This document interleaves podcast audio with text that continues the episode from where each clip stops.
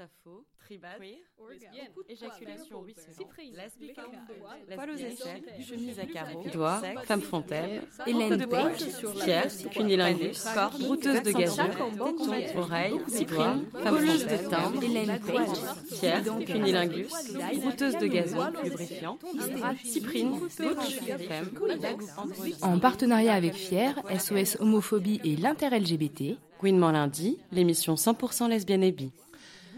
Tous les derniers lundis de chaque mois. Colleuse de timbres.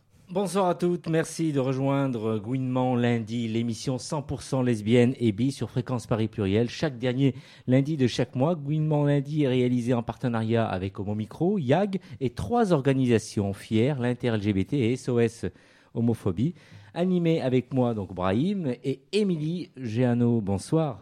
Bonsoir Brahim. Alors ce mois-ci, on se penche sur la visibilité et l'invisibilité des lesbiennes dans les médias. Et on entend ici médias au sens large, au-delà de la presse d'information, en parlant aussi de littérature et de la représentation des lesbiennes à la télévision, comme dans Plus belle la vie. Nous avons plusieurs invités ce soir. Oui, tout à fait. Alors, nous avons donc avec nous pour débattre Stéphanie Arc, qui est auteure spécialisée sur les questions de genre et sexualité. Bonsoir Stéphanie. Bonsoir. Euh, Michel Laroui, militante féministe et co-auteur du livre Mouvement de presse, dont nous parlerons plus tard. Bonsoir. Bonsoir. Lesbienne aussi. Et lesbienne aussi. et Rag du collectif Barbiturix, qui nous rejoindra dans quelques instants.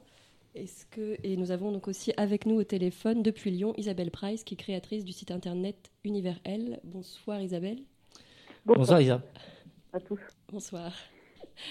Et donc, avant de plonger dans la thématique de ce soir, je voudrais lire un extrait de Poe de l'auteure euh, américaine euh, Dorothy Allison, essai à propos de sexe, de classe et de littérature, auteure lesbienne aussi, récemment réédité aux éditions Cambourakis. Je commence donc. Toute ma vie, j'ai détesté les clichés, ceux concernant les personnes comme moi et celles que j'aime. Chaque fois que je prends un livre qui prétend parler des pauvres, des homos ou des femmes du Sud, je le fais avec une certaine anxiété, consciente que les livres qui parlent de nous ont souvent été petits, cruels et faux. J'ai voulu que nos vies soient prises au sérieux et que l'on donne des représentations complètes, pour qu'elles soient aimées ou détestées, pour qu'elles terrifient ou obsèdent, mais qu'elles soient réelles, qu'elles aient la force d'un tout. Nous sommes celles et ceux sur lesquels ils se font des idées, nous, Gwyn non représentées et femmes, et nous avons le droit d'exiger nos vies dans leur totalité, épouvantables, compliquées, ne serait-ce que pour prouver à chaque fois que notre réalité a été volée, défigurée et déshonorée. Le concept de la littérature féministe m'offrait la possibilité d'être fière de ma sexualité. Le propos de la critique féministe contre la littérature patriarcale, c'était que tout ce que l'on avait avait cru sur le pouvoir de la littérature pour changer le monde n'était pas possible, et que si nous voulions être fidèles à notre propre vision, nous devions créer une nouvelle littérature, d'un nouveau genre. Croire en la littérature, une littérature féministe, allait être la raison qui me pousserait à me consacrer toute ma vie à cette recherche. Le petit mouvement de l'édition féministe est né de cette croyance déçue et de l'espoir de restaurer une littérature en laquelle nous pourrions croire. Daughters, Inc., Diana Press, Amazon Quarterly, Quest, Conditions, jusqu'à Outlook. Toutes ces maisons d'édition, tous ces magazines avec lesquels j'ai travaillé et que j'ai soutenus, même quand je trouvais certains articles ennuyeux ou embarrassants, sont nés de ce rejet d'un faux idéal pour quelque chose de véritable. C'était une entreprise très incohérente à la base, parce que créer un travail honnête dans lequel nous n'avions pas à masquer nos expériences réelles ou notre sexualité et notre genre était absolument nécessaire. Mais refuser les critères littéraires établis n'était pas facile et rejeter le patriarcat remettait tant d'autres- choses en question. La difficulté rencontrée par les écrivaines féministes et lesbiennes de ma génération se comprend mieux si l'on pense au fait que pratiquement aucune écrivaine lesbienne féministe de mon âge ne pouvait gagner sa vie grâce à l'écriture. La plupart d'entre nous écrivaient tard le soir après d'épuisantes et exi- exigeantes journées de travail, après des soirées et des week-ends d'activisme politique, de meetings et de manifestations. La plupart d'entre nous consacraient énormément de temps et d'énergie à créer des maisons d'édition et des magazines qui incarnaient nos idéaux politiques, en renonçant au temps et à l'énergie nécessaire à notre propre écriture. Tant de mes étudiantes et mes étudiants, gays, lesbiennes ou féministes, ignorent l'histoire de leur propre communauté.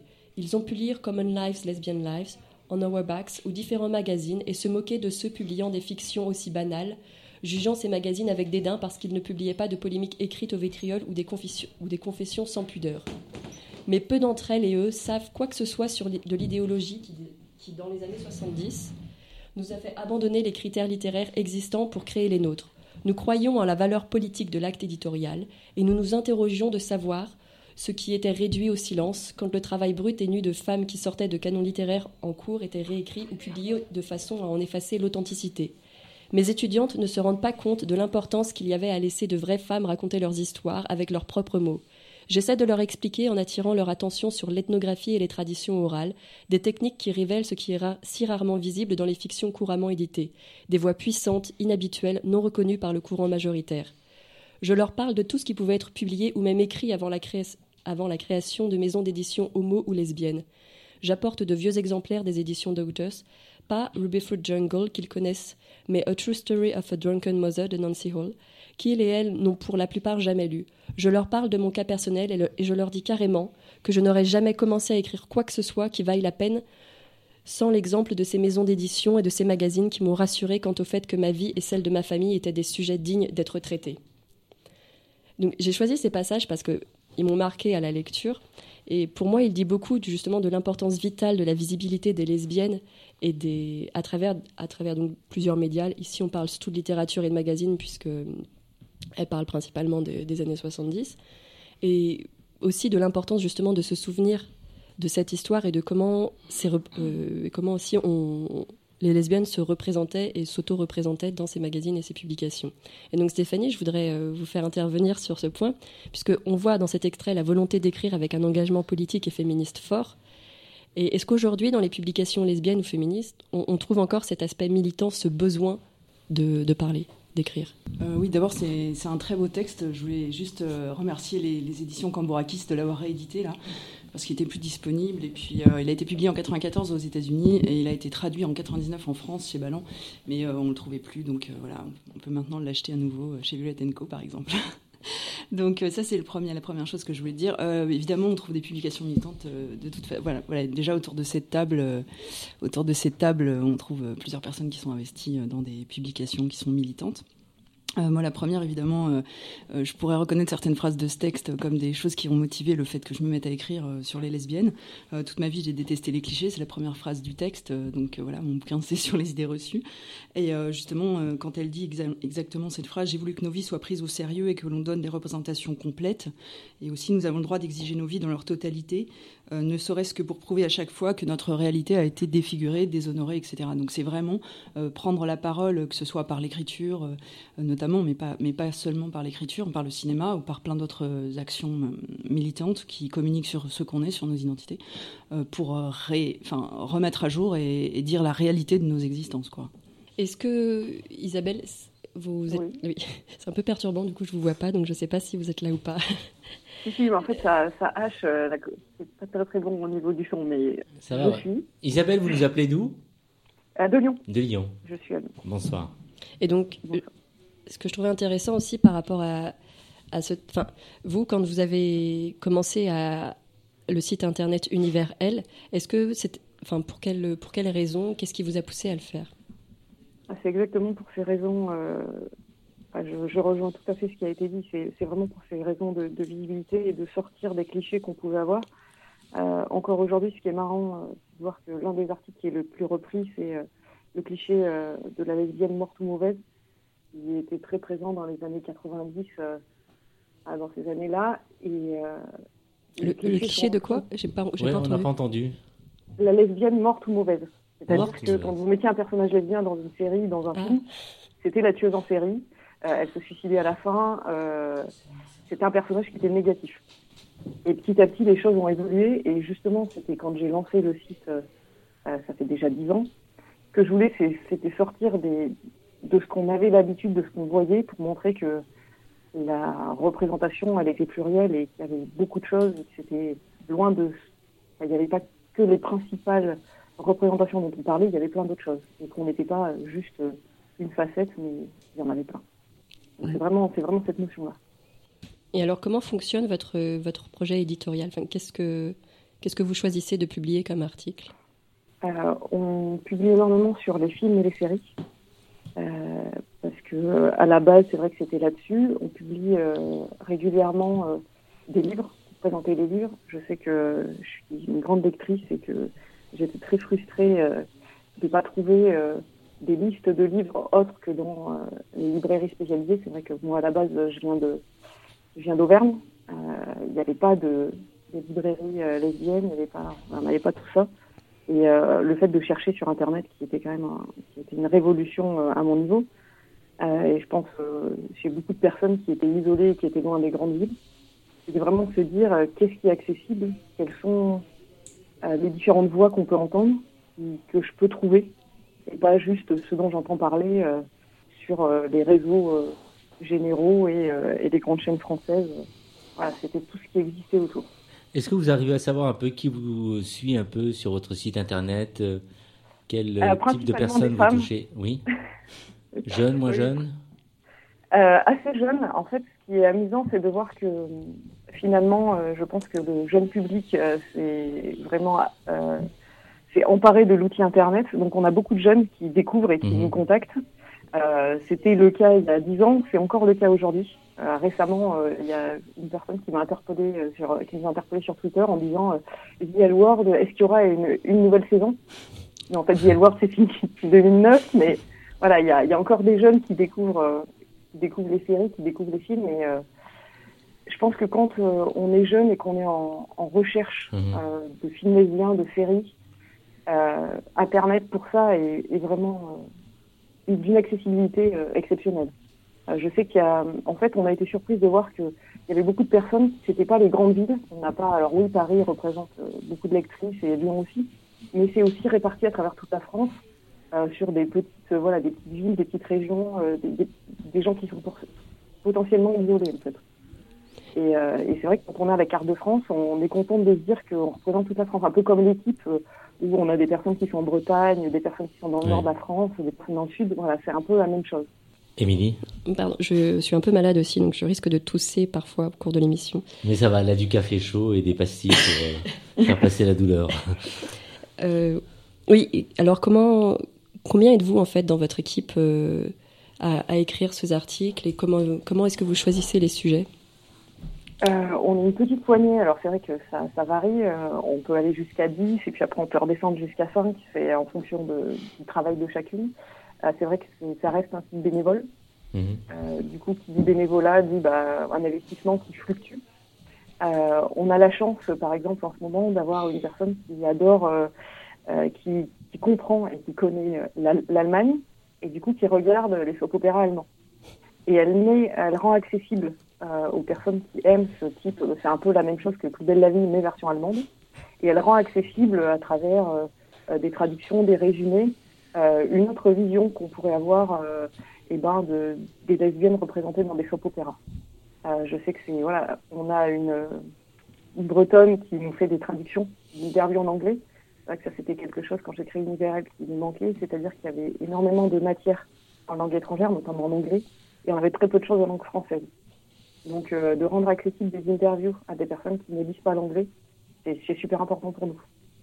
Voilà. Donc, on est, voilà, on est à peu près cinq. Euh, donc, euh, j'en profite pour les remercier d'être toujours présentes et de travailler autant, parce que c'est vrai que j'ai conscience que c'est un investissement. Après, le bénévolat, ben, voilà, on l'a vu dans les médias, euh, Mag, ou des, médias comme ça, c'est le bénévolat parce que ça peut le faire vivre quelques temps, mais c'est difficile, quoi. Sur le long terme, c'est pas évident. Mm. mais euh, parce que de toute façon, ce serait pas possible non plus de rémunérer, euh, de, rémunérer les personnes vu que le site internet est gratuit et qu'il n'est accessible. C'est ça. Euh, c'est l'un de mes rêves. J'aimerais pouvoir payer les personnes qui écrivent des articles, rémunérer à l'article ou ce genre de choses. Euh, mais l'une des choses qui pour moi était importante, et la révolution Internet pour moi c'est ça, ça a été de donner euh, l'accessibilité gratuitement. Donc on se fait avec euh, des publicités du style Google, qui quand elles s'affichent nous permettent de payer l'hébergement. Et en fait, les premières années c'était moi qui payais, donc c'était mon argent. Il y a il y a cinq ans à peu près, les bénéfices qu'on a fait via les publicités ont permis que ça soit plus mon argent, mais que ce soit l'argent du site qui génère de quoi s'héberger lui-même. Donc ça, c'était un grand pas, mais on est encore très loin d'effectivement rémunérer euh, des personnes. Et donc, je, voulais, je tenais à saluer Rack qui vient de nous rejoindre. Oui, bonsoir. Bonsoir. Et comme, comme vous devez bientôt partir, je crois, malheureusement. Oui, oui, je vais devoir filer. Alors, ok. Donc, je vais passer avec vous et après, je reviendrai vers vous, Isabelle, euh, sur, euh, au sujet de votre maison d'édition lesbienne, justement, pour en parler un peu plus. mais je vais passer un peu avant à Rag. Donc en fait, Rag aussi, c'est. L'autre point, c'est que, par exemple, j'ai découvert que, en fait, les lieux de, les lieux de sociabilité lesbiens ont aussi été généralement un, un, peu un tremplin, si on veut, vers la publication de magazines ou inversement. Par exemple, avec le Housewife, qui était le, mini-magazine du Pulp, qui avait l'air d'être assez sympa. Et, en fait, sur le, le fanzine Barbituris, c'est un peu dans cette même idée. Il est né avant, le fanzine est né avant les, soirées ou... Oui, tout à fait. Le fanzine est, né avant les soirées. L'idée, c'était justement de, de, proposer un, fanzine euh, dans, dans, la lignée de, des publications Riot Girl. Hein. Donc, quelque chose d'un peu léger, un petit peu paillette. Pour, euh, pas mal de coups de gueule aussi, euh, des photos voilà, c'était aussi pour euh, proposer euh, quelque chose de moins politique et peut-être moins militant, mais justement euh, pour un peu plus léger pour qu'il soit accessible à, une jeunesse qui aime sortir. Et donc du coup, le, le, fanzine a été distribué d'abord dans, dans, des lieux de nuit. Il a été assez vite épuisé, donc du coup pour financer le, le fanzine, on avait décidé d'écrire, pardon, de créer des, des, soirées pour financer ce, ce fanzine donc. Euh, et, c'est de là qu'est né euh, vraiment le, concept Barbiturix, qui est à la fois un fanzine, des soirées et du coup un site internet, parce qu'après le, web a pris, euh, a pris de l'ampleur. Et donc, du coup, c'était logique de décliner le, fanzine sur, sur le web. Et maintenant, il est surtout présent sur le fanzine vient, est de nouveau un peu distribué. Alors le, fanzine, on avait dû le mettre un petit peu justement en attente parce que le, site internet a carburé pas mal. Donc du coup, on n'avait plus de, plus de temps pour, pour les publications. Donc du coup, on s'est vraiment concentré sur, euh, sur le site internet qui est quand même plus facile euh, déjà à, manier et en plus plus facile d'accès pour euh, voilà, on a une plus grande portée. Donc du coup, nos rédactrices étaient surtout concentrées là-dessus, mais après il nous semblait important justement quand on a vu l'apparition de Well Well Well justement de, rééditer notre, notre, notre fanzine peut-être de manière un petit peu plus professionnelle et moins léger qu'il l'était avant. Euh, surtout que maintenant on a un, peu plus de moyens, donc euh, on avait la possibilité de justement de le faire sur un beau papier, sur des, euh, de traiter des sujets un peu plus, un peu plus profonds, on va dire. Et, voilà. Et donc vous venez de parler des, des moyens. Comment est-ce que vous financez la publication de ce fanzine qui est gratuit aussi? C'est uniquement nos événements qui financent, le, qui financent Barbiturix en fait. Donc on est toutes des bénévoles et donc dans le même cas qu'Isabelle. Mais euh, c'est vrai que du coup, on a de la chance de faire des événements. Et par ces événements, euh, on finance le fanzine, on finance le site internet qui nous coûte aussi de l'argent et on finance les autres événements. D'accord. Euh, quand on parle d'événements, pour celles qui ne connaissent pas, le collectif Barbiturix organise des soirées lesbiennes type la Wet For Me. Exactement. On a, notre, je pense que la soirée la, la, plus connue pour, pour Barbiturix, c'était donc la, Wet For Me. À côté de ça, on fait aussi d'autres événements. Là, on sort d'une carte blanche à la Gaîté Lyrique où justement on avait le plaisir de, de recevoir Stéphanie Arc. Euh, et, aussi d'autres soirées, d'autres soirées itinérantes, mais qui sont euh, dédiées euh, effectivement aux lesbiennes, mais, mais pas que. C'est quand même quelque chose des soirées qui sont très ouvertes à, beaucoup de gens parler de bénévolat. Comptez un jour vous professionnaliser et avoir plus de moyens bah, Je pense que comme tout le monde, on aurait envie de le faire. Mais ce qu'il y a, c'est qu'on euh, n'a pas forcément les moyens. C'est pas qu'on n'a pas forcément les moyens monétaires, mais ce qu'il y a, c'est que nous ne sommes pas une rédaction. Les filles qui écrivent ne sont pas des journalistes. Euh, moi, je ne suis pas journaliste. J'essaye de chapeauter un peu tout ça. On fait un peu comme on peut pour réunir les, deux bouts. Mais euh, voilà, moi, je... c'est moi qui travaille à plein temps, mais je m'occupe surtout de l'événementiel. Euh, ensuite, on a deux rédac chefs qui sont journalistes elles-mêmes et qui font ça euh, à la pause déjeuner ou euh, le soir quand elles rentrent chez elles. Donc, du coup, ça coûte énormément d'argent, tout ça. Nous ne sommes pas une rédaction. Est-ce que vous ne craignez pas qu'il y ait des personnes qui finissent par s'essouffler un peu avec ce rythme ah, Complètement. Il y a, bien sûr, il y a, ça, tourne, ça tourne beaucoup. Après, on a, on a quelques personnes, quand même, un noyau de cinq personnes environ qui sont là depuis, euh, depuis déjà plusieurs années et qui, qui sont vraiment intégrés au projet. Donc, c'est comme si c'était euh, vraiment, euh, ça faisait partie de, de leur, de leur quotidien. Après, c'est vrai qu'on a des contributrices qui, qui écrivent une fois de temps en temps. Euh, je voulais euh, revenir un peu sur euh, le projet éditorial. Comment est-ce que de quels articles vous, vous traitez Vous disiez que c'était moins militant? Vous faites aussi un peu des, articles, disons culture ou un peu. C'est plutôt culture. C'est vrai qu'on essaye de mettre en avant les, les, artistes femmes, qu'elles soient photographes, écrivaines, musiciennes. Donc on est très très là-dessus. Ensuite, on publie quand même pas mal de billets d'humeur, donc des coups de gueule, ça, ça marche pas mal. Et ça permet justement aux filles de de, pouvoir s'exprimer. Après, c'est vrai qu'on est un petit peu dans la provocation, dans la polémique, on aime ça, quoi. On aime bien un petit peu euh, piquer, justement, pour, euh, pour un petit peu euh, faire sortir les personnes de leur gond pour pouvoir créer un débat. C'est une, bon, une façon de voir, hein. c'est très, c'est un peu pop culture. Et, ensuite, on a pas mal d'articles sexo aussi. Qui marchent bien. Qui marchent très bien, c'est bah, ceux qui marchent le plus. C'est très simple. Est-ce que vous pouvez donner quelques exemples des articles qui ont été publiés?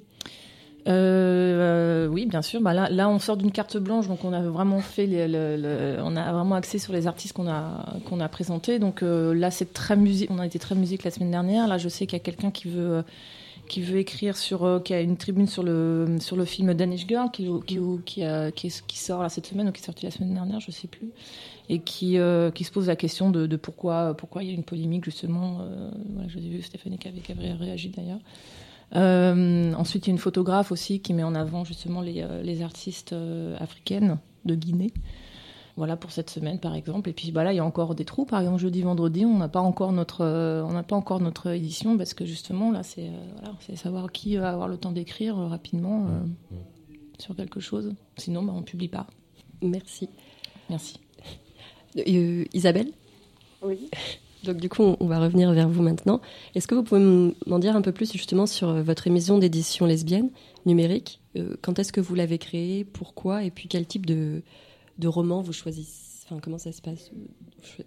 Euh, On l'a créée, bah, c'est tout récent, hein. on l'a créée à l'été dernier.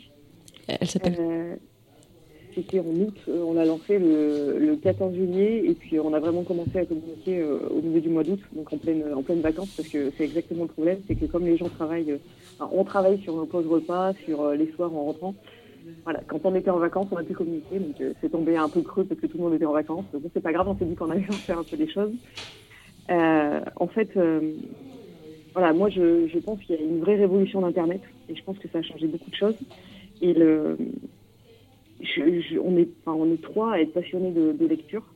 Et c'est vrai qu'on disait, euh, le problème c'est qu'il faut rentabiliser, il faut gagner de l'argent. Euh, là où euh, ça demande aussi un gros investissement financier, parce que quand vous voulez sortir les livres en papier, vous devez avoir de l'argent pour pouvoir lancer. Nous, on n'avait pas ce, de, enfin, cet argent-là. Par contre, on s'est dit le numérique, dans le sens où il permet de, il permet de sortir de sentiers battus et de, et de se lancer sur des choses, sur des livres et des, des titres qui n'auraient pas forcément trouvé preneur euh, en papier parce qu'on euh, se serait dit ils sont pas rentables, ça va pas fonctionner. Donc vraiment, euh, c'était de se dire on veut publier des livres qui nous plairaient, notamment du fantastique par exemple, qui n'est pas considéré et qui n'est pas, qui pas publié parce qu'on se dit bah ça va, si ça rate, vous vous retrouvez avec les livres sur le dos. Et on s'est dit non, on a envie de le tenter et de voir ce que ça peut donner. On a été assez surprise de l'accueil, surtout de voir qu'on vendait des livres finalement. on s'était attendu à en vendre beaucoup. voilà, un livre qu'on a sorti euh, en novembre, de voir que on a pu en vendre 200, plus de 200 exemplaires, c'est euh, une grosse histoire. Euh. Combien? 200 200, 200 exemplaires de e-book. Donc voilà, vous n'avez pas le livre papier, vous l'avez sur votre tablette ou votre téléphone. de se dire qu'en quelques mois, on a réussi à en vendre 200, on était très fiers. Après, voilà, on parle de, petites quantités aussi, hein, on n'est pas sur des milliers. L'objectif, c'était vraiment de se dire, on, on, va laisser la chance à des auteurs à qui on n'aurait peut-être pas laissé leur chance parce qu'il fallait rentabiliser et gagner de l'argent. Donc l'objectif à terme, ce sera d'essayer de, voilà, d'être rentable et d'équilibrer euh, les comptes. Mais on voulait aussi se dire que euh, bah, on aimerait des fois euh, trouver certains types de livres et que bah, malheureusement, comme voilà, le, marché fait que bah, vous, devez, gagner d'argent, il y a des titres qui ne sortent pas. c'est pas parce qu'ils sont pas bons, c'est qu'on sait dès le départ qu'ils ne vont, vont, pas rapporter. Et comment vous choisissez les livres en question?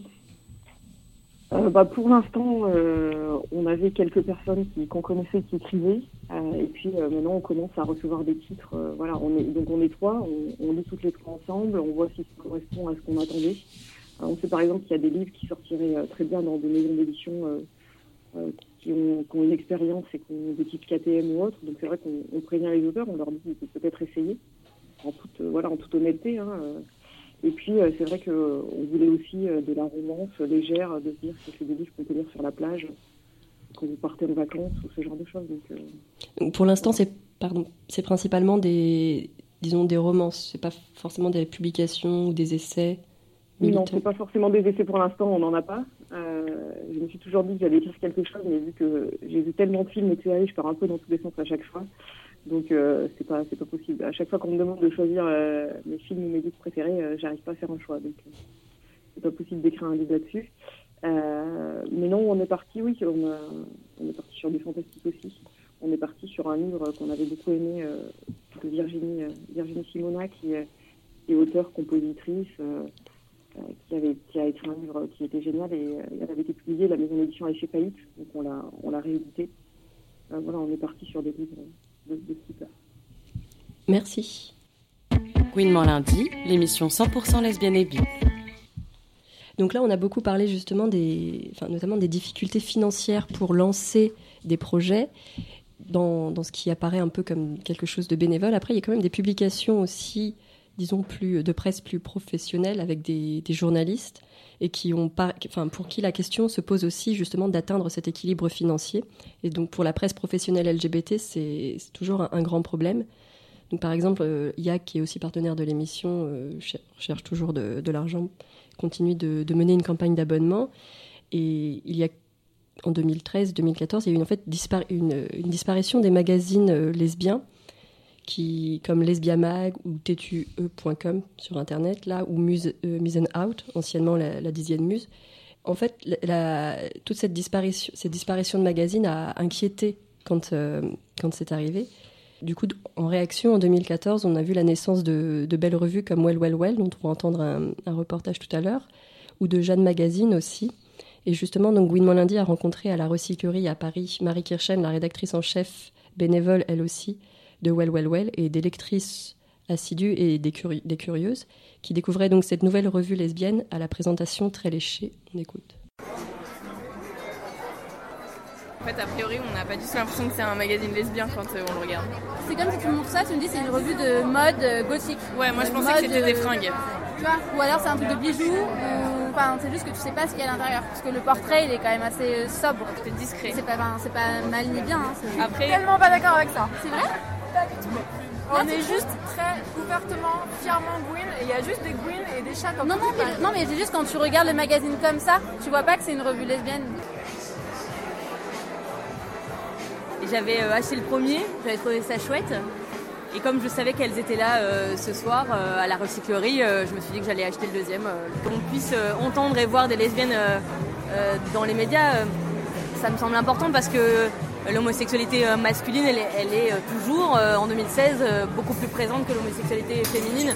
Et je pense qu'il y a encore beaucoup de gens qui, croient que deux filles ensemble, c'est mignon, quoi. C'est-à-dire que l'homosexualité féminine, elle est encore quelque chose d'abstrait et, si on peut voir plus de lesbiennes dans les médias, c'est bien.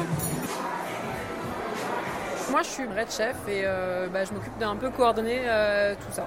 On a commencé à travailler en 2013 et le premier numéro est, par, est paru en septembre 2014. Et en fait, ça faisait suite au fait qu'il y avait plusieurs médias lesbiens qui s'étaient arrêtés. Il y avait tetue.com, la dixième muse aussi, quelques mois avant, c'était Lesbien Magazine. Nous, on s'est dit, ben, il manque vraiment un média qui concerne les lesbiennes et il faut qu'on fasse quelque chose pour une question de visibilité en fait. Il y a beaucoup de sujets euh, sur la culture lesbienne. Avec euh, l'idée, c'est aussi de présenter des artistes. C'est aussi de présenter et de parler de l'histoire du mouvement lesbien et également évidemment beaucoup de féminisme. C'est assez compliqué de financer un média euh, homo et plus particulièrement lesbien, parce qu'en fait, il y a y a très peu d'annonceurs qui sont intéressés pour prendre des pages de pub dans un média lesbien. Donc, on n'a pas ce, cette source-là de, revenus. Et en plus, on s'adresse à une population qui est assez petite. Enfin, c'est sûr qu'on on peut pas tirer à 100 000 exemplaires euh, une revue lesbienne. Et on est obligé de le faire bénévolement. On a fait un crowdfunding sur, euh, en fait, sur euh, Ulule. On a présenté le projet, on a récupéré euh, des fonds pour imprimer le premier numéro avec les ventes du numéro 1, on a récupéré assez d'argent pour imprimer le numéro 2 et ainsi de suite. On a tiré le premier numéro à 3000 exemplaires, c'est tout parti euh, vraiment en un mois et demi. Donc c'était vraiment cool parce qu'on a eu des super bons retours et ça, enfin voilà, c'était vraiment au-delà de nos espérances et de ce qu'on pensait. Et on a tiré le numéro 2 à 5000 exemplaires. Et donc là, il est encore en vente. Enfin, vous pouvez l'acheter soit par internet, soit en librairie. Et donc, et le numéro 3 est en cours de préparation avec un dossier notamment sur le militantisme lesbien, une interview de Sarah Waters, auteur de romans lesbiens, et un portrait de J.D. Sanson qui mixait d'ailleurs euh, ce week-end à la What For Me. Combien de magazines lesbiens existent à peu près? Est-ce que... Alors, euh, moi j'en connais. Enfin, ça dépend si c'est les publi... enfin, publications françaises. Il y a la Well Well Well et oui. Jeanne Magazine, et c'est tout. Alors, on, peut faire la différence entre francophone et française. Oui. Euh, moi, je tiens à, plutôt francophone parce que on va trouver des, des, Belges francophones ou en tout cas euh, euh, qui vont croiser les trois langues, néerlandaise, anglaise et, française. il a disparu et c'était Scum Girl, mm. enfin Scum Girl. Sinon, il y a au Québec, bien sûr, et puis on peut trouver une certaine revue suisse Hein, qui croisent aussi. Mais ça a énormément disparu. Moi, je veux bien reprendre autour de, cette histoire. Je, pense qu'il n'y a pas, qu'une histoire de visibilité, non-visibilité, bénévolat, etc. Je pense que c'est une histoire de fond et c'est une histoire tout simplement politique de la place des lesbiennes. Comment elles, qui déjà, quelle classe sociale euh, la middle class urbaine, etc. Euh, et, puis, à, partir de, quand il n'y a plus besoin de se battre pour une visibilité euh, dans les médias, et en tout cas pour ce que moi je, vais raconter aujourd'hui, pour, euh, pour, ce qui est de la presse euh, lesbienne, cette visibilité. Donc, euh, en fait, moi, moi, je collabore aux archives lesbiennes depuis, mhm. depuis un certain temps. Et puis, euh, milieu des années 2000, euh, je me suis dit, nous nous sommes dit, euh, et entre autres Martine Laroche et moi, qu'il fallait absolument qu'on qu'on visibilise ce fond. Et donc, on a visibilisé par des expos, on a visibilisé par des expos d'affiches, etc., un peu partout, en, en, en France métropolitaine essentiellement. Et puis, on a décidé donc de de commencer à inventorier le fond de, nos revues. Donc euh, on, a, on a éclairé, parce que pour moi c'est important d'historiser ça un minimum. Moi je suis pro d'art plastique, hein. je suis vraiment euh, pas du tout euh, une chercheuse, mais je me disais que c'est important de dire d'où on, parle. quoi. Donc on a fait un petit éclairage et on a croisé, parce que ça aussi c'est important pour moi, on a croisé les luttes syndicales des revues de femmes syndicales, syndicalistes depuis le 19e, euh, des, les luttes gays, euh, où il y avait très peu de visibilité lesbienne, et puis, euh, et puis comment petit à petit on a pu avoir une visibilité lesbienne. Donc plutôt un éclairage du 19e. Et puis très très vite, bah, la revue du Torchon brûle, où, et pour moi, c'est la première fois où des lesbiennes plutôt en région parisienne, mais il faut quand même savoir que le Torchon Brûle était diffusé à 35 000 exemplaires, NNPP, et, on voit par, euh, la poste. 35 000, c'est même plus imaginable maintenant. Même plus imaginable. C'était un format papier euh, style le parisien, si on veut imaginer maintenant. Hein. Et c'était euh, c'était de l'impression offset. C'est-à-dire offset alors offset, c'est de l'impression euh, à la tradie, quoi, mais très belles, très belles impressions. Ce que vous avez là sous les yeux avec mouvement de presse, par ailleurs, c'est de l'impression offset parce que ça aussi, puisque je suis plasticienne, je tenais absolument à ce que ce soit un beau livre. Donc en fait, euh, la presse lesbienne, elle n'a pas existé avant, euh, avant que ça a clashé dans le mouvement féministe et lesbien, mmh. francophone, mais pas que. donc au milieu des années 70 plutôt 76. C'est là que c'est une période où euh, il y a le torchon brûle avec 35 000 exemplaires et puis des nanas qui font des poésies, enfin qui, qui témoignent par des poésies, par des petits textes de la sexualité euh, féminine, on ne nommait pas toujours lesbienne, euh, et qui vont parler de, de, masturbation, par exemple. Le journal, le journal euh, le torchon brûle a été interdit, le numéro 2 a été interdit parce qu'on parlait, euh, on, parlait de sexualité, le con est beau. Euh, j'ai justement l'extrait qui m'a fait sourire. Tout à fait. Et c'est 71, 72. Et c'est vraiment interdiction pour pornographie. C'était rédhibitoire, destruction des 35 000 exemplaires. Parce qu'il montrait une vulve ça, avec un clito disons, au repos oui. et un clito qui jouait. Donc, oui. du coup, il était avec euh, découvrons, le texte en dessous, découvrez votre corps, sœur. Les dimensions infinies de notre propre sexualité ont été ignorées, déniées, déviées, bafouées par l'ego gland des hommes. Les femmes commencèrent de porter des slips, de se raser, doucher, déodoriser. Le clitoris qu'aucun effort d'imagination ne pouvait réduire à un pur et simple trou fut ignoré et oublié. Le con est beau. Il est temps de comprendre le con et les femmes doivent le comprendre les premières. Il devrait être possible d'inventer un vocabulaire féminin du con fier, tendre, exact, hardi. très beau. Donc 71, le journal est interdit, euh, détruit, et puis elles ont euh, la, directrice de, pub est, interdite. Euh, enfin, il y, a un procès. Enfin bref, on, a, on, va un peu plus loin. Donc moi, moi je pense que l'urgence de cette époque, mais, mais après aussi, jusqu'à, on peut dater jusqu'aux années, jusqu'aux années 90 ou, même 2000, l'urgence c'était déjà de se visibiliser, se, se, dire qu'on existait. Donc ce texte, qui n'est pas spécialement lesbien, où toute femme qui veut connaître son corps peut se, peut se reconnaître, il y a des poésies. Alors, ce que, ce que je pense important que j'ai noté tout à l'heure sur ce qui était dit autour de avoir du fric, quel contenu on, mettait dans, ces journaux féministes et lesbiens. On dénonçait la bourgeoisie, on dénonçait toutes les religions, on dénonçait euh, le capitalisme, on, dénonçait la famille et les hétéros. L'hétéro-patriarcat, ce qui n'était pas toujours nommé comme tel, ou hétérosocialité, ça, ça a été euh, une dizaine d'années après. Donc, euh, je pense que voilà, il y avait un croisement entre euh, les classes sociales, même si dans le mouvement féministe euh, en France et en région parisienne, les classes sociales, ça a été assez difficile de le nommer. Euh, le racisme aussi, en tout cas la, solidarité aux luttes. À l'époque, il y avait quand même guerre du Vietnam et autres. Et la fin de la guerre d'Algérie, 62, on était en 70, 71, voilà. Et donc, je crois que ce, qui est, intéressant de, se dire, c'est que des années 70 euh, à, on va dire, des, les années 2000, on a vraiment essayé, dans tous les journaux féministes et lesbiens, de croiser euh, à peu près toutes ces thématiques politiques-là. 75-67, ça pète dans le mouvement féministe euh, en France, métropolitaine, parce que je pense que c'est important de parler aussi des Antilles, euh, entre autres, où il y a des journaux homo et où, euh, encore à l'heure actuelle, elles ont eu beaucoup, beaucoup de mal à, à, à, à se visibiliser en tant que lesbiennes parce qu'en danger les années 70, euh, milieu des années 70, on va dire à peu près 76, euh, ben, il y, a les premières petites revues minuscules, espèce de petits fanzines qu'on ne nommait pas comme ça à l'époque.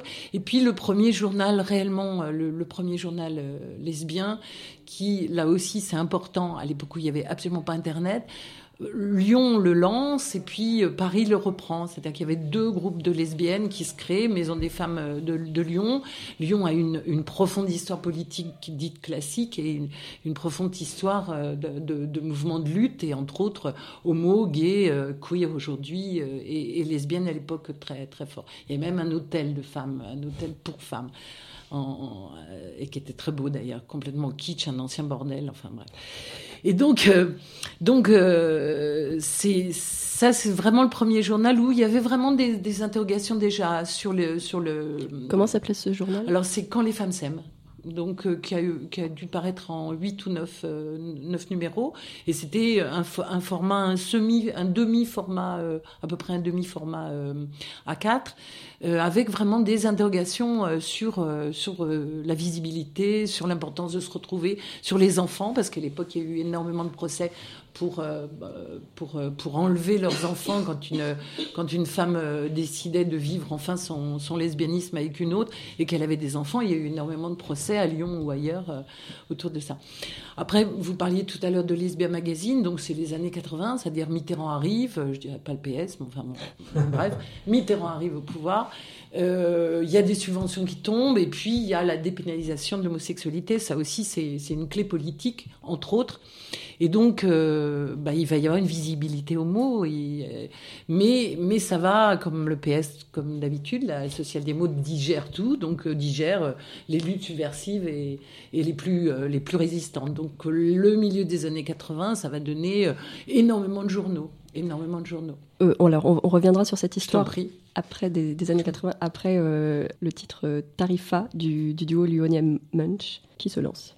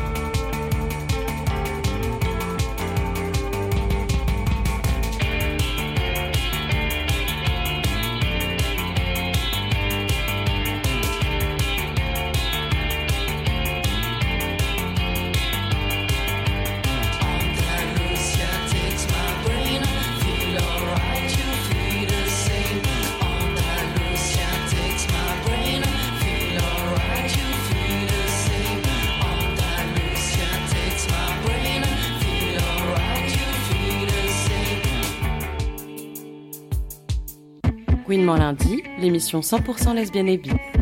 Donc on est de retour dans Gouinement lundi sur l'émission consacrée à la visibilité des lesbiennes dans les, médias et on va revenir avec Michel Larouille sur l'histoire justement de la presse lesbienne et féministe. Et, et donc tu me disais à l'instant qu'il y avait 40 revues dans les années 60-70 non pas 60, 74, 76, mm. il y a eu à peu près, euh, revue francophone, il y, avait, il y en a eu à peu près entre euh, de 20 à, à, une quarantaine, oui, tout à fait. Et que ces, ces revues étaient issues d'un besoin militant très fort? Alors, d'un besoin militant, en même temps, euh, bon, voilà, on constate euh, en 2005-2006, euh, quand on commence à faire le, le bouquin, et on s'aperçoit que vraiment, il y en avait énormément. Besoin militant, on va dire qu'il y a le torchon brûle pendant près de deux ans, un an et demi. Et puis, euh, cette pseudo-sororité politique euh, s'ébranle comme d'habitude parce que parce qu'on commence à avancer politiquement et à analyser euh, un peu plus précisément. Et cette, cette vision MLF, toute sœur, etc., ça commence à bouger, aussi bien entre hétéros et lesbiennes que entre différentes postures politiques classiques. Voilà. Parce que parallèlement se développait quand même un mouvement d'extrême gauche, plutôt trotskiste en France, qui était, qui était assez, assez important. Et puis, parallèlement encore, il y avait le PC le PS qui, petit à petit, à partir de 76 ou 75-67, vont faire, euh, vont faire un programme commun euh, qui va aboutir à, à, ce que Mitterrand soit, soit élu en 81. Donc les féministes, elles sont là-dedans. Évidemment. Donc elles vont créer une presse, une presse, une presse. Elles vont se diviser. Elles vont dire non, moi je suis pas d'accord avec ça. Je suis pas trotskiste, donc hop, je fais autre chose. Je suis plutôt euh, psychépo, donc euh, hop, je fais un journal. Psychépo a fait un journal euh, qui a été euh, euh, quotidien pendant quelques mois, mensuel, parisien et, euh, toulousain, par exemple. C'est c'est ahurissant. Ils ont fait des elles ont fait des journaux régionaux. Donc parallèlement, enfin on va dire d'une manière concomitante, qu'est-ce qu'ont fait les lesbiennes? Elles ont voulu, euh, elles, elles, ont rompu avec ce mouvement féministe qui était de plus en plus avant-gardiste et, réformiste, c'est-à-dire collé à, euh, à, ce programme commun à l'époque. Et donc, euh, elles ont dit, bah, nous, qu'on qu soit encarté ou pas, qu'on soit de telle ou telle tendance, on veut visibilité euh, la posture de, du lesbianisme. C'est-à-dire, euh, c'est une pratique sexuelle, mais c'est aussi euh, un refus d'appropriation. Euh, on, refuse le mariage ou on divorce. On veut garder nos gosses ou on n'en a pas. Il n'y avait pas encore l'idée de procréation. Ça, ça s'est développé, on va dire, plutôt autour des années 90. Et donc, euh, voilà, on est féministe ou on l'est pas, on est matérialiste, on est radical. Tout ça, ça a tourné entre, entre 76 et, et, les années 80. Donc avec des, avec un, un mouvement féministe qui s'est un petit peu dégra enfin délité, c'est-à-dire qu'il y a eu énormément de revues, de, de, de, journaux, puis petit à petit, à partir de 78, il y en a eu moins parce que ça coûte, parce qu'il y a eu de plus en plus de divisions et des nanas qui sont barrées. Et puis plutôt les années 80, oui, euh, Lesbia Magazine. Avant, il y avait eu désormais euh, et, et, Lesbia va tenir le coup quand même jusqu'aux années milieu des années 2000. Voilà, on pourra revenir sur l'SBA Magazine et, et, sa gestion totalement bénévole, avec des pseudos au début, comme presque toutes les, revues à l'époque ne, visibilisaient pas. On, on, considérait qu'on qu devait, qu devait écrire au nom d'un collectif. Donc on avait des pseudos où on s'appelait le collectif euh, truc machin, les petites marguerites, etc. Le, revendiquer un article et le revendiquer pour le fond et comme, la forme, c'est arrivé vraiment, euh, on va dire, au milieu des années 80. Voilà. Et quand même, un des points communs aussi entre toutes les publications euh, lesbiennes ou féministes, c'est la non-mixité. Tout à fait. La non-mixité homme-femme. Oui, la non-mixité. Mm. Et donc, pourquoi ce, le, ce choix de non-mixité? Enfin, Pas avec des, de, enfin, de mixité euh, homo, euh, c'est-à-dire sans, sans homme gay qui était dedans, pas aussi. Ça, ça, il y a eu et il n'y a pas eu. C'est-à-dire, euh, Masque, par exemple, est une des premières belles revues culturelles et politiques où il y avait kiff kiff euh, euh, autant de garçons que de filles. Je crois que c'était 8 à la 8 garçons et 8, et 8 filles, par exemple, à, à l'époque. Et ça a tenu jusqu'à ce que les garçons, euh, très sympathiquement, ont créé euh, dans le dos des filles euh, une maison d'édition Persona. Et donc à ce moment-là, elles se sont senties trahies, elles se sont barrées. Mais pendant tout ce, tout ce temps, elles ont témoigné d'un travail tout à fait tout à fait cohérent et, et équilibré, voilà, avec des. Et, et la, la, revue est d'un très très bon niveau. Hein, Masque, je crois qu'elle n'a pas été rééditée comme QF a pu être rééditée en. Question en... féministe pour QF. Oui, pardon. Mais pourquoi ce besoin de non-mixité? Bon, moi, je pense que c'est euh, si on reprend les revues, les revues, même les revues du, du, du 19e, il y a des commissions femmes, il y a des commissions femmes euh, et il y a des journaux euh, qui sont, euh, par exemple, de, de, de, femmes salariées qui sont dans un secteur entre guillemets féminin. Donc, on va retrouver ça chez les syndicalistes, au Parti socialiste plus tard et au Parti communiste aussi. c'est quelque chose qui, qui, qui, de fait, dans la presse est est, vraiment euh, d'une grande importance. Bon, idéologiquement, bah, les femmes euh, considèrent que euh, quand elles, sont sans hommes dans, dans, des réunions et donc aussi dans des, dans des créations et des inventions, là, pour ce qui nous concerne la presse, il est évident qu'elles considèrent qu'elles ont envie de faire par elles-mêmes parce que parce que sinon, parce que sinon, ça pose problème. À, l'époque, se sont créées plusieurs imprimeries de femmes. Donc voix off, qui était tenue par euh, par des lesbiennes à la Fourche, euh, à côté de la place Clichy. Et puis il y en avait une, je crois, vers Toulouse. Et puis euh, il y a eu une autre qui s'appelait voix, d'elle. Enfin, il y a eu plusieurs plusieurs imprimeries. Donc elles, elles, montaient leur, elles, elles, montaient leur, leur journal, elles, elles, le montaient en typo, enfin avec les typos, la mise en page, etc.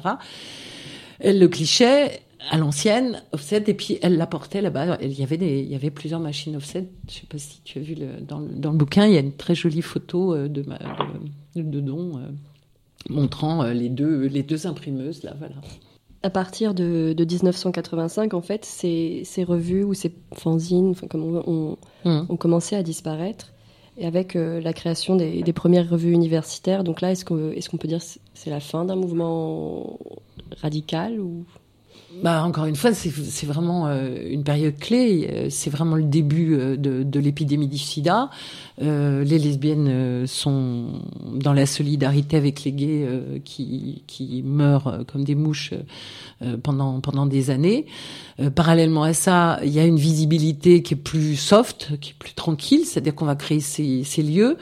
Il y a des journaux stables il y a des journaux stables, Lesbia Magazine est stable, euh, voilà, et cette presse, elle va être quand même assez politique pendant, on va dire, jusqu'à la fin des années, euh, jusqu'aux années 98 euh, à peu près, quand, quand Catherine Gonard part, pour moi, ça se délite et ça devient même à la fin totalement réactionnaire, puisque une, une ou deux vont aller jusqu'à voter Le Pen quand même en 2003. dire, moi, j'ai toujours j'ai toujours euh, enfin, dévoilé ce, genre de choses. On n'est pas que lesbienne hein, dans la vie, on est aussi euh, de droite ou de gauche, d'une classe sociale donnée, euh, d'une histoire donnée, exilée ou, autre. Et je pense que c'est aussi ça aujourd'hui le, problème des, des, des revues, ou qu'elles soient qu'elles soient papier ou pas, c'est de quoi on parle, voilà, qu'elles font. Euh, et, et, et, comme c'est quand même très lourd, euh, les, les, les débats aujourd'hui et les luttes aujourd'hui, on n'a qu'à voir euh, ce qui se passe en ce moment.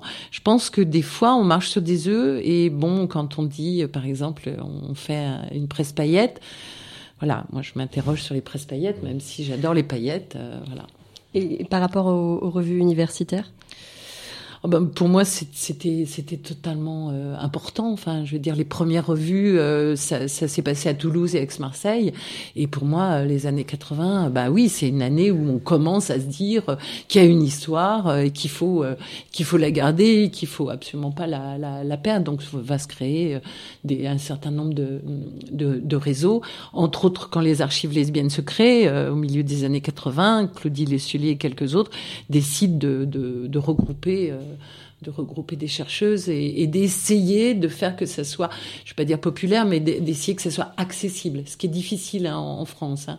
Je veux dire, les revues euh, vont être euh, quand même d'un très bon niveau, mais souvent euh, rester dans leur tour d'ivoire, ce qui est différent dans d'autres régions. Peut-être Stéphanie pourrait pourrait...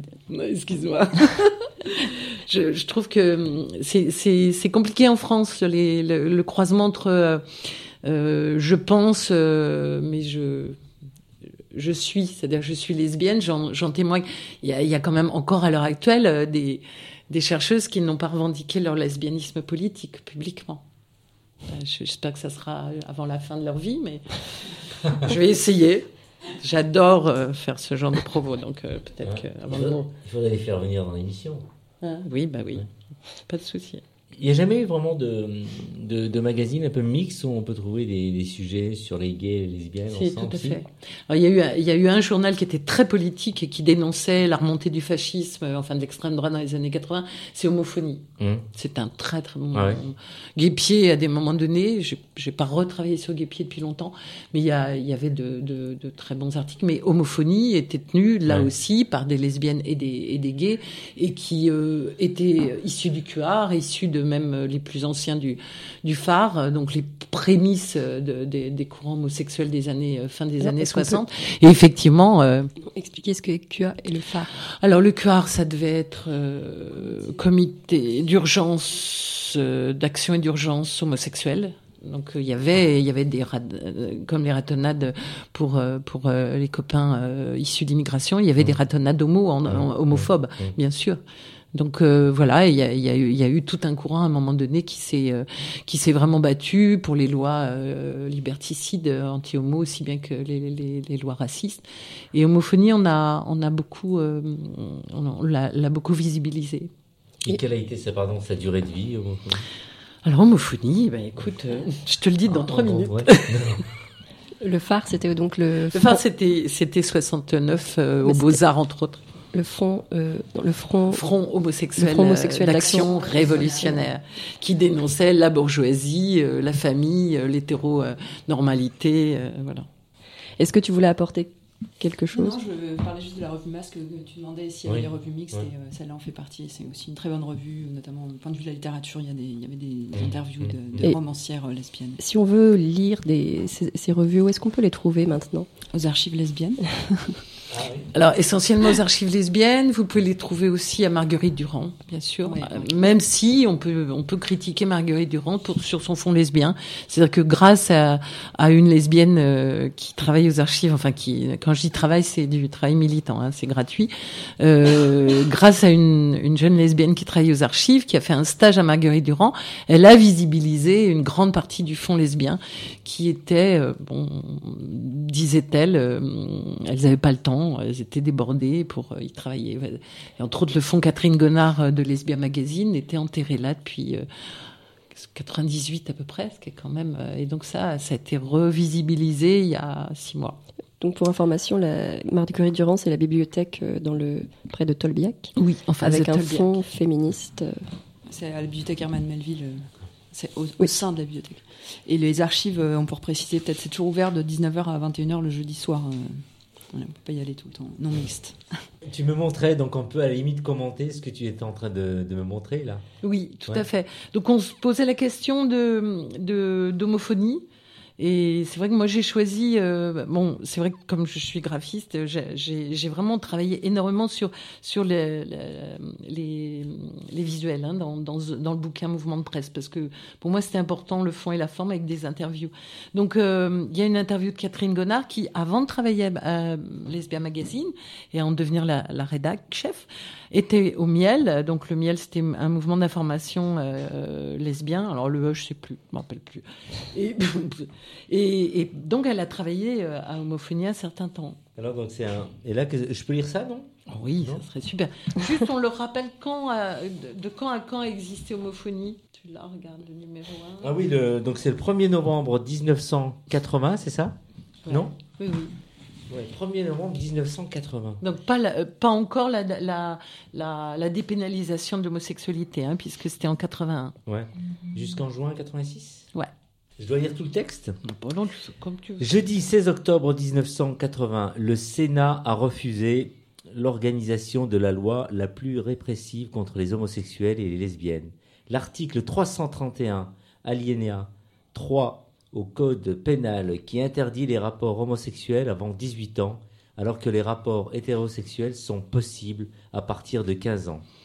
C'est une véritable volte-face au Sénat qui cède ainsi à la volonté de tous ceux qui développent aujourd'hui le racisme anti-homosexuel. Au moment où le pays entier s'est élevé contre la recrudescence des racismes, le Sénat vient de donner raison aux groupes fascistes qui, comme le Renouveau français, font aujourd'hui signer une pétition demandant le maintien de l'application avec fermeté de l'article 331 du code pénal et l'expulsion de tous les homosexuels étrangers. Et on peut en dire, mais c'est fou ça. Voilà. Alors justement, ce- cet extrait montre l'importance de pérenniser en fait les mémoires et de, conserver cette histoire, de pas oublier euh, d'où on vient et qu'est-ce qui s'est passé avant. Donc c'était même le, but, de, enfin l'objectif dans la création des, des archives lesbiennes. Est-ce que Tout à fait. tu peux nous en dire un peu plus, euh, Michel, sur cette euh, création? Sur le, fond, sur le fond des archives Oui. sur, le, sur le collectif. Oui. Donc le collectif, il a été créé, euh, il y a eu deux collectifs avant que ça se nomme euh, Archives Recherche Culture Lesbienne, c'est donc une association, loi 1901. On a été dans plusieurs endroits. Euh, moi, quand j'ai repris le, le, le- le collectif avec cinq autres copines, on était encore dans un petit appartement du 4e arrondissement, du 11e arrondissement, pardon, et euh, en fait, la Maison des femmes de Paris, qui était à, l'époque dans le 11e aussi, euh, avait un rez-de-chaussée qui était vide et puis ils avaient besoin de sous. Donc on on s'est installé au au rez-de-chaussée, qui était un ancien garage qu'on a complètement reme- remeublé. Et en fait, là, on a commencé à être beaucoup plus visible. C'était un rez-de-chaussée, donc accessible aux handicapés, accessible à des personnes, euh, à, des- femmes, hein, uniquement femmes lesbiennes, trans. On va dire fa- facilement, alors que ce quatrième étage était, euh, presque clandestin. Et puis on a fait des soirées. On a commencé donc au milieu des années 90, on a commencé à faire des soirées. On invitait des écrivaines euh, et on visibilisait un peu le fond. Voilà. On a commencé aussi à, à- à visibiliser les, les affiches. On a fait les premières expos euh, à, à la mairie du 11e. Et après, moi, je me suis baladée dans plein de mairies euh, en imposant des affiches euh, homo, féministes, lesbiennes. Les jours de mariage, ils se retrouvaient avec des affiches tout autour d'eux dans toutes les mairies de- des arrondissements. C'était, j'adorais ce genre de d'impro, on va dire, de performance. Et puis, euh, on a visibilisé aussi tout le fond photo. Voilà, ça c'était vraiment les premiers trucs que moi j'ai adoré faire parce que parce que c'est ça donnait envie aussi de voir et de, et puis de, de faire circuler quoi. Voilà. On a fait notre premier CD, donc quelque chose de, le premier truc virtuel, c'était c'était pour les affiches. Donc on a on a scanné, pris en photo et, et mis en CD euh, 300 affiches. Isabelle est toujours avec nous t- par téléphone, non? Oui. Oui, oui, tout à fait. Ah bien. C'est très intéressant en fait. C'est des choses que, dont j'avais pas du tout conscience. Et non, c'est Oui. le, texte que vous avez lu là sur euh, sur le texte de loi, c'est il faut mettre tous les homosexuels étrangers dehors. euh, Ah, ah. euh, voilà, c'est assez marquant quand même. Bah, euh, le, le FN, le FN a été créé en 72 et euh, entre les années 80 et 90, par exemple, on a eu des menaces de de- d'attentats en 90. 90-91 euh, aux archives lesbiennes, c'est-à-dire un cinquième étage de la rue Sedaine bien planqué, on a eu des menaces en nous disant on vous prévient, euh, vous continuez à vous visibiliser, à être archive et à être lesbienne et à, et à commencer à vraiment, on commençait à être connu un peu, euh, on vous fait sauter. Voilà, c'est voilà, ça c'est les années 90. hein. C'est-à-dire que le FN reprend du poil de la bête, il y a Ralph Front qui se crée, voilà, a, y a- il y a vraiment. euh, Mais ce qui est intéressant, c'est que ces années-là aussi, c'est la, pour moi, la troisième vague de féminisme et de lesbianisme, avec les Marie Paclair et des très jeunes filles, très jeunes femmes, filles et, et garçons, qui, euh, après euh, l'horreur du SIDA, vont commencer à se regrouper, à se mobiliser entre racisme, sexisme et homophobie. Donc ça, c'est vraiment, et ça, c'est une chose dont les vieilles entre guillemets, dont je suis, ne, ne parlent jamais ou très rarement. C'est-à-dire cette troisième vague. Voilà. Et ça, c'est, enfin, je pense que c'est plus parlant que les années 70, euh, même s'il faut absolument pas oublier. Mais je pense que là, les années 90, c'est euh, Lyon, Toulouse, Aix-Marseille, Lille, euh, Rennes. Enfin, il se passe énormément de choses. Toutes les filles qui sont de, de ces régions-là savent très bien tout ce qui s'est passé euh, entre les années euh, 95, 98 et, et, et 2000. Il y a vraiment énormément de choses qui se sont passées partout en France. Et puis, euh, sur, bon, je, je, je tiens toujours à, à, à dire aussi les, les, les revues. euh, euh, je pense que plutôt en Martinique d'ailleurs, mais euh, il y, a, y, a, y, a, eu une visibilité qui n'existait pas 10 ou 15 ans où il y avait une grande peur. Euh, bon, pareil en Guyane. En Guyane, il y a un milieu lesbien, même s'il est, il est encore, euh, il n'est pas évident. Et voilà, il s'affirme autrement qu'il y a 20 ans. Merci. Je t'en prie. On va donc maintenant passer à, au deuxième titre de musique, Boom Boom, de l'artiste américaine Jenny Lee.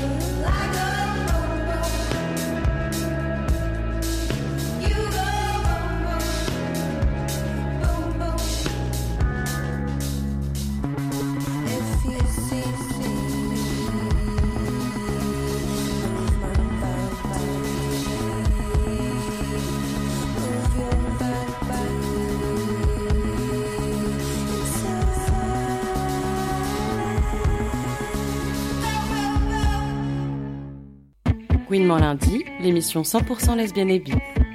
De retour à Gouinement lundi, nous avons par téléphone euh, Isabelle qui est toujours là, j'espère. Isabelle de Lyon, ça va? Tout à fait. Très bien. Ouais. Une autre Isabelle aussi qu'on n'a pas présentée, c'est celle qui réalise l'émission. Bonsoir Isabelle, non, elle ne peut plus parler pour l'instant. Ah, si je vais lui donner la parole dans quelques secondes, donc là on en arrive donc à la dernière partie de l'émission. Quelle représentation des lesbiennes dans les médias? Je sais que Isabelle qui réalise l'émission regarde régulièrement Plus belle la vie. Et donc ça tombe bien justement puisque Stéphanie avec nous a analysé le- les représentations des lesbiennes dans Plus belle la vie. Qu'est-ce que tu en as euh, retenu de cette euh, série? Alors, euh, ça fait pas sérieux comme ça de dire qu'on regarde plus belle la vie. Il y a de l'outing dans l'air. donc, je vais en faire un autre. Non, je Euh, c'est plaisante. que mon acolyte, euh, donc euh, la sociologue anthropologue Natacha Chetcuti, qui euh, travaille exactement sur ce sujet-là, sur les lesbiennes en particulier, pas que, mais qui a publié un, un super livre qui s'appelle Se dire lesbienne et qui a, avec qui on a découvert ce vice caché qu'on avait en commun euh, de regarder plus belle la vie assidûment. Euh, on s'est dit bon, on va faire quelque chose de sérieux sur ce sujet et euh, voilà, même si euh, c'est une série populaire, un considérée, euh, parce qu'en fait, ça a un impact énorme cette série. C'est regardé par euh, plus de 5 millions de téléspectateurs tous les jours, sauf samedi et dimanche. Et donc, il y a presque plus de 3000 épisodes aujourd'hui. Donc on s'est dit, euh, et, et effectivement, il y a euh, des personnes euh, gays et lesbiennes et bi à l'intérieur de la série. Donc on s'est dit, on va regarder comment c'est représenté pour voir ce que voient les gens, ce que voient 5 millions de personnes tous les jours à la télévision, plus que ce qu'on pourra jamais faire en tant qu'intervention contre l'homophobie, la lesbophobie, etc. Et effectivement, le premier baiser lesbien, donc le premier baiser entre deux femmes, il date de- du 2 janvier 2006 dans la série. Donc à une époque où à la télévision française, bon bah on voyait pas trop de lesbiennes à la télé ou de manière extrêmement stéréotypée. Et puis le dernier, euh, il date de février 2013. Donc, euh, et entre les, entre les deux, il y a eu euh, des, des épisodes de- d'homosexualité féminine dans presque chaque saison. Donc on s'est dit, voilà, c'est vraiment fondamental de regarder comment c'est montré. Ce qu'il faut savoir sur le, le- fond de la série, enfin la, mise en perspective, c'est que c'est une série qui promeut le vivre ensemble. Donc du coup, il y a une visibilité assez importante des minorités et une image assez favorable, en tout cas, de ce qu'on en a vu de l'homosexualité. Donc on a compté une quinzaine de personnages gays, lesbiennes, bi depuis le début. Euh, donc c'est quand même assez important, même s'il y en a certains qui qui durent pas très longtemps. Euh, et quelle représentation justement Donc on a on a pu voir de, des lesbiennes et des, des, femmes bi dans cette série. Alors d'une part, euh, comme partout, il y a une différence de traitement entre les, les hommes et les femmes. Hein, donc ça c'est pareil, c'est-à-dire ah qu'il y, y, a une disproportion importante. Alors à la fois en termes de nombre de personnages, hein, parce qu'il y a beaucoup plus de, de gays et de il y a beaucoup plus d'hommes euh, homo que de femmes homo ou bi, puisqu'on en a compté 16 contre 7 lesbiennes et une bi. Euh, essentiellement, qui gravitent essentiellement, alors je sais pas si vous connaissez les personnages par cœur, mais essentiellement autour de Thomas Marcy, donc qui est le barman euh, mm. gay, qui lui est assez, assez connu, hein, euh, qui par ailleurs a fait son, son coming out, de, enfin le personnage, enfin le, la personne réelle, l'acteur a fait son coming out par ailleurs. Donc ça a eu d'autant plus de retentissement. Et puis euh, Céline Frémont, donc qui est une, une femme qui se dit bi voilà, euh, qui s'identifie comme bi. Et donc euh, la plus longue histoire euh, entre deux femmes dans la série, c'était en 2008, donc c'était il y a un petit moment, mais ça a duré 205. Alors pour vous montrer la disproportion encore une fois entre les gays et les lesbiennes, donc entre l'homosexualité féminine et masculine, il y a 250 épisodes au long cours entre Céline et, sa petite amie Virginie, et entre Thomas et Gabriel, donc ça dure depuis 900 épisodes, vous voyez, ils sont discontinués. Donc ça c'est une histoire vraiment qui continue, qui continue. en revanche. Euh, là où c'est important quand même, c'est que euh, dans cette série, on a vu des, des femmes qui assument euh, leur homosexualité, leur bisexualité. Euh, ils sont des personnages plutôt positifs. Enfin, donc après, il faut voir donc l'article, on, on, peut le lire en ligne. Hein, justement, on parlait d'internet tout à l'heure et de l'importance d'internet pour la visibilité. Notre article avec Natacha, il est en ligne sur un site qui s'appelle Diacritique, donc il est en intégralité. Et vous pouvez, il a été publié une première fois aux éditions des ailes sur un tracteur dans la revue Miroir Miroir, mais il a été repris ensuite en ligne, donc ça veut dire que c'est accessible. Donc vous pouvez tous et toutes le lire euh, pour savoir tout ce qui se passe dans Plus belle la vie. Alors ce qu'on a vu euh, globalement, bon je vais le faire assez vite, mais c'est notamment une évolution positive des représentations en fait. Euh, pardon, puisque la première représentation, je vous l'ai dit, la première histoire c'est en 2006. Euh, donc ça, c'est euh, avec une personne plutôt jeune, enfin une femme jeune. Euh, donc c'était un mode qu'on a qualifié plutôt de dramatique ou tragique. Donc là, on est plus dans le, les représentations habituelles de l'homosexualité féminine, où ça se passe mal, comme on l'a dit tout à l'heure. Donc Isabelle l'a dit tout à l'heure. je sais plus comment elle a dit le, le préjugé. Morte ou mauvaise. Voilà, morte ou mauvaise. Là, on c'est un peu mieux, mais enfin disons que c'est vraiment un personnage d'adolescente super mal dans sa peau, complètement en rupture sociale, qui en fugue, donc qui a été violée. c'est un viol lesbophobe, etc. Donc vraiment c'est associé à, de la difficulté, euh, de la douleur, etc., de la solitude et à la violence aussi, parce que c'est quelqu'un d'assez violent. Et, euh, à des amours sans issue malheureuse enfin bon elle s'éprend d'une femme avec qui ça peut pas du tout marcher etc et puis en 2008 on a l'histoire donc dont je vous parlais avec entre Virginie et Céline euh, donc ça on a qualifié un mode progressiste donc deux ans plus tard où là, effectivement, euh, on a une histoire d'amour, on a de la conjugalité. Euh, évidemment, il y a des difficultés qui sont qui sont liées à la prise, enfin la prise de conscience de son homosexualité, en l'occurrence de sa bisexualité, puisque Céline est bisexuelle. Mais après, voilà, il y a quand même de la conjugalité, il y a de l'amour. Elles, elles, elles vivent leur histoire. Elles pensent même à faire un enfant, etc. On est en 2008 quand même, donc encore une fois la télévision française. Bah, à cette époque-là, c'est pas non plus très fréquent. On est à une heure de très grande écoute. Et puis il y a le dernier mode qu'on a qualifié de pédagogique. Euh, c'était le dernier, donc ça c'était en décembre 2012, euh, février 2013, entre Léa et Cristal. Ça a été un petit peu plus médiatisé. C'est deux adolescentes. Donc là on retombe euh, à l'âge de l'adolescence. Hein, c'est souvent euh, des personnages adolescentes qui se découvrent, etc. Mais là c'est un mode vraiment positif où la personne qui est stigmatisée, ce n'est plus la personne qui est lesbienne, mais c'est la personne, un, un, des pères en fait, qui est lesbophobe, enfin qui a au départ du mal, du moins, à, à accepter l'homosexualité de sa fille et qui euh, va être euh, le personnage à qui il ne faut pas ressembler. C'est lui qui va être euh, finalement qui va être rejeté en fait par l'entourage de, la jeune fille, etc. Donc voilà, c'est plutôt une histoire positive qui finit bien et, et on a perçu comme ça une évolution. et en plus, ce qu'il faut aussi dire que c'était dans le contexte des débats autour du mariage. Donc, euh, bah, ça je punçait quand même, si on, enfin voilà, si on peut le dire. Et euh, la série Plus belle la vie avait pris d'une certaine manière position, de manière très claire, euh, pour le mariage. Donc, il y a même, même le mariage. Bon, alors c'est entre deux hommes. Hein, encore une fois, on voit l'inégalité de la visibilité homme-femme. Mais donc, c'était en juillet 2013 et il y avait donc Thomas qui épousait quand même son compagnon en pleine période, ouais, où ça, où ça débattait sérieusement de ça. Voilà. Donc bah, après, il y a aussi la représentation. Mais peut-être tu vois. Bah, je voulais poser la question justement de savoir, cette, cette, homosexualité qui est féminine, qui est représentée, elle reste quand même assez consensuelle. Par exemple, la figure de la, la figure de la, la boute ou de la communeuse ou une figure d'une lesbienne masculine, c'est plutôt encore une figure repoussoir dans Plus belle la vie. Alors, euh, disons que c'est alors, oui, c'est oui, vrai, c'est intéressant. C'est euh, on a on a trouvé que c'est une homosexualité de bon ton, ce qu'on a qualifié de bon ton, mmh. c'est-à-dire qu'effectivement, tu l'as dit, consensuel, il faut que ça passe, voilà, faut que ça passe avant.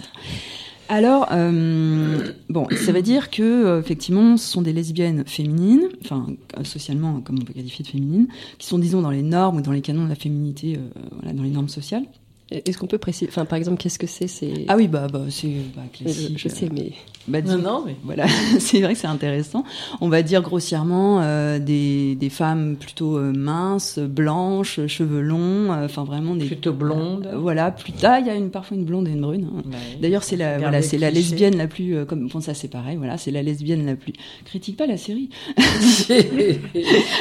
c'est la c'est la, la lesbienne la plus lesbienne en tout cas qui celle qui s'assume le plus qui qui sera brune, enfin bon, ça c'est vraiment bon par le coup, on est encore un petit peu dans les clichés. Mais, mais, mais, mais, ce qu'on s'est dit quand même, c'est que en fait, c'est dans une optique euh, justement euh, de casser les idées reçues en fait. C'est-à-dire que, en fait, ils ont été un peu pris à leur propre jeu. C'est-à-dire que s'ils avaient mis une lesbienne entre guillemets masculine, euh, du coup, on aurait dit, bah, ça veut dire qu'on associe encore l'homosexualité féminine à la masculinité. Donc du coup, ils se sont dit, bon, enfin, c'est en tout cas comme ça qu'on a interprété les choses. C'est comme Donc ils se sont dit, euh, voilà, bon, on va euh, essayer de casser les clichés en mettant des lesbiennes euh, bah, plus féminines.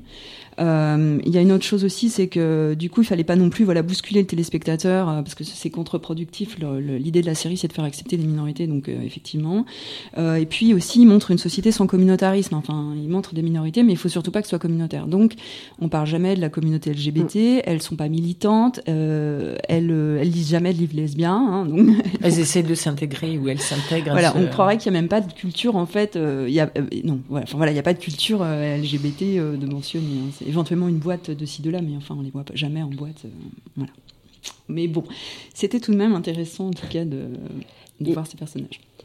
Isabelle, il y a aussi une autre. Euh, vous me parliez, vous, des web-séries euh, qui existent sur Internet?